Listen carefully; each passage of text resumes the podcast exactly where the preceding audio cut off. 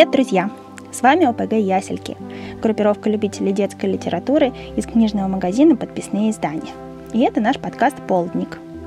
Этот сезон мы посвятили разговорам о доме, но говорить мы будем не только друг с другом, а еще и с нашими друзьями – писателями, художниками, издателями и другими хорошими, близкими нам людьми. Все эти разговоры были записаны в середине года. Но то, о чем мы поговорили с нашими гостями, до сих пор очень важно. В этом выпуске мы поговорим с художницей Анной Десницкой. Ее удивительно точные иллюстрации к истории старой квартиры помогли нам понять, как выглядел дом до нескольких поколений людей. А целая галерея деревянных, каменных и панельных домиков в Транссибе подарила возможность заглянуть в гости к людям в тех городах, где мы на самом деле никогда и не бывали. И сегодня мы с Анной Десницкой поговорим о том, как она делает все свои иллюстрации такими уютными, как рисование помогает адаптироваться на новом месте, и где хранится запах старой квартиры. Здравствуйте! Можем мы начать с небольшой вводной истории. Что для вас дом? Где он и как вот это ощущение себя дома поменялось в последнее время? Ну, вообще, мой дом это, безусловно, Москва. Я всю свою жизнь прожила в Москве. Полтора года назад мы переехали в новую квартиру, которую долго выбирали, потом долго в ней делали ремонт и очень-очень ее любим. Это, конечно, мой дом, а весной этого года, в марте, мы переехали в Израиль. Теперь живем тут. И э, для меня это вообще тема, над которой я много размышляю последние месяцы, что такое дом и где мой дом. Пока что он совершенно точно не в Израиле, пока что мой дом в Москве, э, а живу я не там. И это ну, очень такая сложная для меня история. Я размышляю об этом. Ну и пытаюсь сделать так, чтобы хотя бы немножко здесь было тоже похоже на дом переменным успехом это получается. Вот так. А как вы это делаете? Создаете снова это ощущение дома? Ну вот когда мы переехали, я всю жизнь жила в своей квартире. Мы никогда не снимали. Сперва жила с родителями, потом у нас была маленькая однушка, потом мы переезжали. В общем, у нас всегда были, была своя квартира. Для меня это, в общем, было непонятно, непривычно, как жить в квартире съемной. Мы снимали там квартиру три месяца, пока у нас был ремонт, чтобы где-то пожить. Когда мы переехали, я для себя решила, что мне супер важно, что дом был красиво, уютно, приятно, и что я... Непонятно, насколько мы тут, непонятно, насколько мы снимаем конкретно эту квартиру, но я решила для себя, что я приложу максимум усилий для того, чтобы нам здесь было в этой квартире хорошо, чтобы она нас не раздражала, ну, насколько это возможно. И мне повезло, что в Израиле квартиры обычно сдаются полностью пустыми, без всякой мебели, поэтому тебе не надо думать, как приспособить какой-нибудь чужой уродливый шкаф.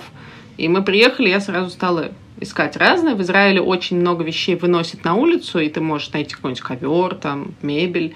И я прям прицельно ходила, искала интересные штуки. И вот сейчас в этом городе мы живем, сколько там, апрель, май, июнь, три месяца мы прожили, вот у нас довольно, считаю, по израильским меркам, уютная вышла квартира. Мы много чего нашли. Один раз мы съездили в Икею, кое-что купили, мы развесили картинки, мы поменяли лампы, мы сделали плетеный абажур вместо каких-то убогих люстр. И здесь теперь приятно находиться. И, наверное, похоже на то, что было в Москве. Понятно, что так не будет, по крайней мере, в ближайшее время. Но чтобы хотя бы а, как-то здесь было уютно. Ну, вроде получилось. А если говорить о каких-то нематериальных признаках дома, есть ли для вас какой-то особый запах дома или вкус? Ну, первое, чем я подумала, это запах, а, которым пах... пахло, когда была маленькая в бабушкиной квартире. Такой запах старой квартиры, какой-то старый паркет, книги, вот какие-то вещи. А, та квартира, а, она ну, по-прежнему в нашей семье, там живет моя бабушка, то, о чем я говорю, это когда моя прабабушка там жила, сейчас там живет бабушка, но она сделала ремонт, там многое поменялось, а вот этот запах из детства, он сохранился в одном месте. У меня есть э, прапрабабушкина деревянная шкатулка, в которой лежат нитки. И вот в этой коробочке, в этой шкатулке сохранился тот самый запах. Я иногда открываю ее и нюхаю, вот там пахнет этим смесью паркета, книг, чего-то такого. А, а вы взяли эту шкатулку с собой? И вообще, может быть, брали с собой что-то, когда уезжали, что-то памятное, что напоминает как раз дом? Ну, во-первых, я, да, взяла некоторые ценные для меня вещи, не только там нужные практически, но и вот я взяла шкатулку другой прабабушки. Она такая побольше, без запаха. Старинная шкатулка, в ней зеркальце, и внутри у меня хранятся всякие памятные мелочи, какие-то браслеты с фисташек, которые мне подарила моя подруга Таня в 10 классе, а, всякие бирки из роддома моих детей, какие-то записочки, значочки, вот всякое такое. А, вот, потом, и я взяла две мои детские игрушки. Маленькие, маленькую собачку по имени Шоколадка и маленького безымянного зайчика. А, вот это такие, да, талисманы обереги, которые я взяла с собой. И еще, кстати, понятно, что мы не можем, ну, так как не все влезет в чемодан, и даже там в четыре чемодана. А, мы здесь поехали в Икею, и там купили то, что было у нас в московской квартире. Торшер, как в Москве был. И вот э, такая символическая для меня вещь. У нас в Москве на окне стояла из Икеи такая бумажная лампа-звезда, знаете. Э, перед Новым годом они обычно продаются очень дешевые, и они супер уютные, они сразу какое-то волшебство в квартире делают. И вот мы здесь поехали, купили такую же лампу-звезду, и тоже поставили ее на окно. Вот для меня это супер важно. Я ее включаю по вечерам, зажигаю, и наше окошко, оно сразу его видно. И такая мистическая связь с московской квартирой получается. Получается, вы практически воссоздали свой такой личный уголок Москвы и той квартиры в Израиле? Ну, скажем прямо, не совсем, но сделали, что могли. А что тогда должно сложиться, чтобы все-таки возникло вот это ощущение, что вы дома? Что вообще вы себе представляете, когда думаете о доме? Да, что-то уютное, теплое, вечер, теплый свет в доме, и что там все собираются, что кто-то зашел, мы все дома, я, муж, дети, и что кто-то к нам заходит неожиданно из друзей или из родственников. Вот это то, что я очень ценила в Москве, в нашей московской квартире, что к нам все время кто-то заходил, так случайно проходил мимо, когда ты живешь более-менее в центре, это часто бывает. Вот это для меня дом, такое уютное, безопасное пространство, куда э, приходят твои близкие. А получается вот так вот в Израиле тоже приглашать кого-то в гости? Не получилось. У нас довольно часто приходят разные гости. Но меня огорчает, что мы живем на окраине Израиля, поэтому очень много наших знакомых в центре, где-нибудь в Тель-Авиве, но доехать это целая история. Но все равно, да, довольно много людей к нам приходят в гости, те, кто только приехал в Израиль, и наши местные знакомые. Так что, в общем, не приходится жаловаться, да, на отсутствие гостей, но, конечно, это немножко не то, что было. То есть э, получается, что даже если как-то воссоздать все, ну, так сказать, приметы дома, то чего-то все равно не хватает? как будто дом это что-то большее, чем сумма всех вещей, которые в нем есть. Ну, это чувство, что ты на своем месте, как кусочек пазла. А когда ты в чужой стране, конечно, ты, ты здесь чужой. Даже в Израиле, где, во-первых, полно русских, ну, русскоязычных, во-вторых, все тебе рады помочь, и все очень доброжелательные. Но, конечно, все равно, ну, мы тут чужие. А в Москве ты на своем месте. В Москве я хожу по улицам, и я прям чувствую, как, ну, что вот по этой улице мой прадедушка ходил на работу, а вот по этой улице там мой прапрадед ходил в свою квартиру. Это мое место, это мой город. Я там своя. Я там все знаю, там все, там все в моих призраках, а тут все чужое. А как вы считаете, это вообще возможно заново обрести дом или, например, два дома, чтобы было? Или вот это чувство дома, оно возникает только один раз и уже на протяжении жизни не может меняться? Нет, ну, конечно, это может меняться, я уверена. Ну, как, люди же переезжают. Э, я уверена, что у меня никогда не будет такого города, как Москва, который я бы так любила. Ну, надеюсь, я просто вернусь в мою Москву. А, но, конечно, все равно будет, у человека могут быть разные места, где он как дома, где ему хорошо. Вообще люди разные. Кто-то он переезжает все время из страны в страну, ему отлично. Ну, я, правда, не такой человек, к сожалению или к счастью. А, но, конечно, дом может быть, ну, его может быть в общем, у тебя есть несколько шансов, я думаю, его себе сделать. Ну вот, например, для меня было важно, когда мы делали ремонт вот в нашей квартире московской на Бауманской, а, мы сделали там дверные ручки, мне их отдала моя бабушка. Она, когда делала ремонт в своей квартире, она поменяла двери, но все дверные ручки старинные сохранила. И вот эти дверные ручки мы а, установили в свою новую квартиру, на новые двери в новой квартире. А, и для, это было для меня классно и очень важно, что это ручки дверные, которые вот мои родственники трогали с 1934 года, открывали ими двери. А, поэтому, наверное, ты можешь переносить в свой новый дом что-то из старого, что поможет строить его, ну, что поможет новому чужому месту становиться потихоньку твоим домом. Как будто бы ты из старого дома переносишь росточек плюща, например, и он у тебя просто стоит, а потом потихоньку все это оплетает, и вот оно уже такое же, как было там. Получается, вот у вас такой росточек — это как раз те памятные вещи, которые вы взяли с собой, они где-то на видном месте стоят? Нет, они в шкафу, но мы этот шкаф все время открываем, поэтому я все, все время на них падает мой взгляд. А если говорить про адаптацию еще и за пределами квартиры, как вам кажется, что помогает немного освоиться в новом пространстве? Ну, во-первых, мне кажется, просто ты узнаешь потихоньку город, ты уже знаешь там короткую дорогу в магазин, ты понимаешь, как здесь все работает, как там оплатить автобус, как заказать в Макдональдсе еду, всякое такое. Можешь здесь существовать, что-то делать, как куда доехать, потому что там перед шабатом надо закупиться, потому что все закроется. Ну, как бы ты понимаешь, как тут все устроено. И это уже, конечно, будь здоров, помогает. Узнаешь людей, опять-таки. Кого-то там можешь встретить на улице, поздороваться. Ну, это мелочь, но это приятно. Вот бабуля, с которой мы гуляем на детской площадке, она тоже гуляет с маленькой внучкой. Там сосед. Ну, это помогает тебе, конечно, потихоньку в это врастать. А как это работает с детьми? Я знаю, что с вами ваши дети тоже переехали. Как для них проходит этот процесс адаптации? Что им помогает? Ну, конечно, детям не просто, тем более, что мы не планировали этот переезд. То есть у нас не было какой-то долгой подготовки, когда мы там говорили, в следующем году, ребята, мы поедем в Израиль. А это было так, что теперь, ребята, мы едем в Израиль. Так что, конечно, им не просто, и они тоже любят наш московский дом, но как-то они тоже адаптируются. У них есть здесь друзья. Хорошо, что в Израиле много русскоязычных ребят, им есть с кем общаться. И мне кажется, для них тоже было важно, особенно для моей средней дочки Нины, что мы купили в Икее такие же вещи, как были в Москве. Я видела, что это важная для них вещь. Так что да, они потихоньку привыкают, тоже осваивают этот город. И там соседний большой город Хайфу, в который мы пока ездим погулять. Вот Нина уже вчера сказала, что хочет жить в Хайфе рядом с фуникулером и пляжем, что ей там нравится. Ну, я уверена, что для у них это займет меньше времени, чтобы это место стало своим. Если мы останемся достаточно надолго, то их дом точно будет тут, и им тут будет хорошо. Но сколько для этого нужно будет времени, я не знаю. Почему вы думаете, что они быстрее адаптируются? Ну, весь опыт это подсказывает. Они быстрее учат язык. Ну, новые нейронные связи, наверное, быстрее образуются, чем у нас.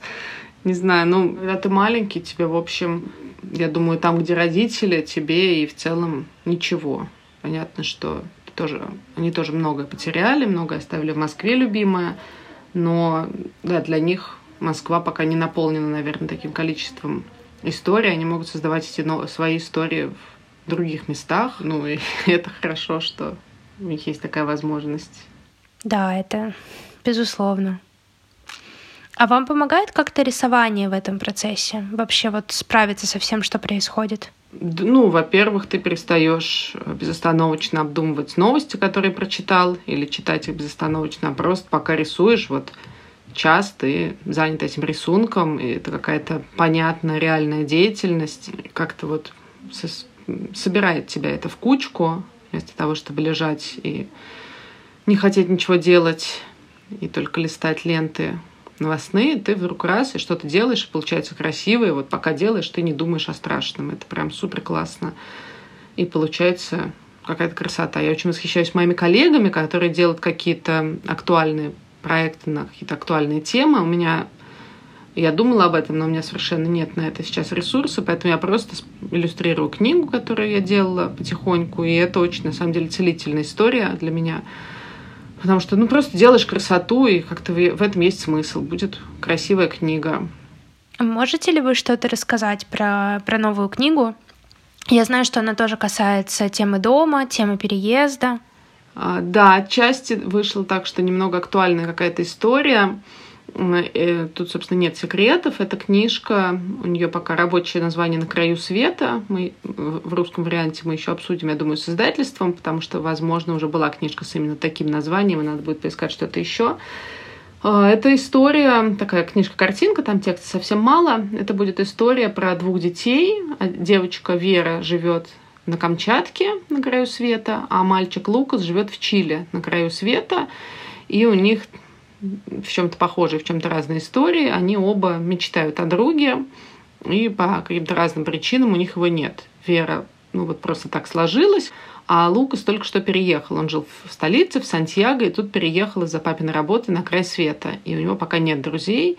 И вот они а, мечтают каждый о том, чтобы был у, него друг, у них друг. И вот в этом большом непонятном мире они его придумывают, ищут. И вот тут не буду рассказывать как, но у них удается подружиться между собой. Такая вот история.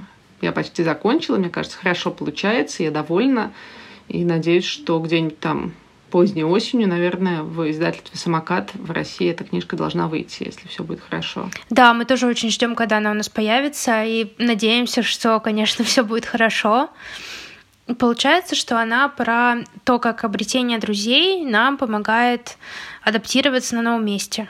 Да, вот для меня это в Израиле очень ценно, что здесь очень много людей, с которыми мы можем общаться и находить какие-то новые знакомства, ну, потому что приезжают какие-то люди из России тоже, и ты с ними знакомишься, потому что очень важно чувствовать эту вот социальную связь, а, какие-то горизонтальные связи с людьми. Мы все приехали, все здесь чувствуют себя растерянно и стараются цепляться за, за тех, кто на тебя похож, и искать их. Ну, собственно, это как в книжке, потому что Вера и Лукас, они друг на друга похожи, хотя там, об этом не знают. Они любят один, одинаковые вещи, и они друг для друга окажутся очень хорошими друзьями и помогут да, друг другу жить вот на этом краю света. Так что да, чем-то похожая история. Когда я придумывала эту книжку, я, конечно, не думала, что это станет актуально, что мы будем жить на краю света.